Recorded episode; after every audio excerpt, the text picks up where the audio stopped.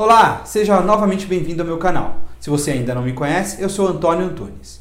No vídeo de hoje, vou dar continuidade ao assunto de precatórios. Vou falar um pouco sobre os prazos para recebimento dos ofícios requisitórios precatórios e também sobre a possibilidade de compra e venda desses créditos judiciais.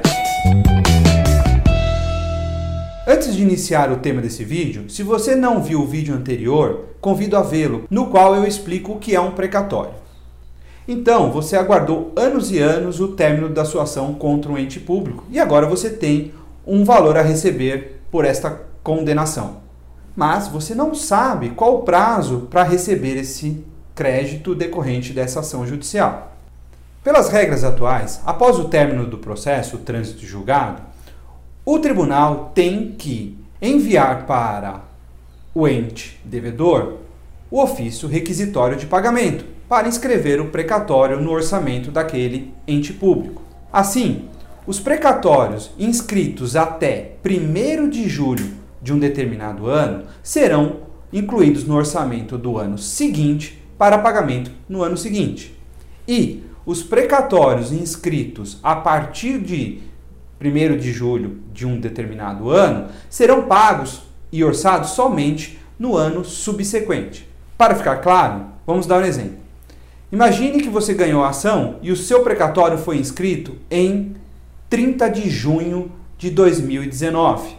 Esse precatório será orçado para pagamento no ano de 2020. Isso significa que você terá que receber esse crédito durante o ano de 2020.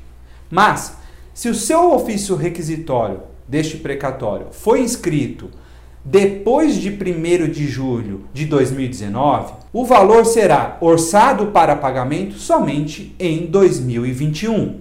Corre que muitos já sabem que estados e municípios não cumprem com esta regra, ou seja, apesar de estarem inscritos para pagamento em um determinado ano, os estados e os municípios estão com esses pagamentos atrasados.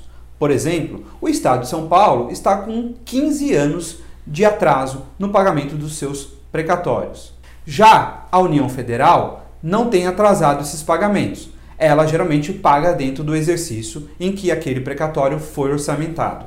Em razão desses prazos, existem empresas e fundos interessados em adquirir esses créditos, pagando ao credor originário um valor com um certo deságio.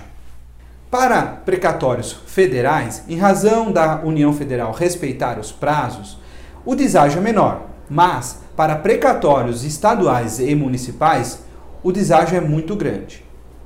Esses valores variam de acordo com a natureza do ofício requisitório do crédito, da data para o seu pagamento e do ente devedor. Se você quer saber mais sobre precatórios, vou deixar um link aqui no vídeo para que você acesse. Também, se você quiser tirar dúvidas comigo, deixe seu comentário aqui abaixo no vídeo ou então me mande um e-mail ou entre em contato aqui com o nosso escritório. Os dados de contato também estão aqui na descrição desse vídeo. Se você gostou desse vídeo, não deixe de deixar o seu like e de se inscrever no canal. Um abraço e até o próximo vídeo.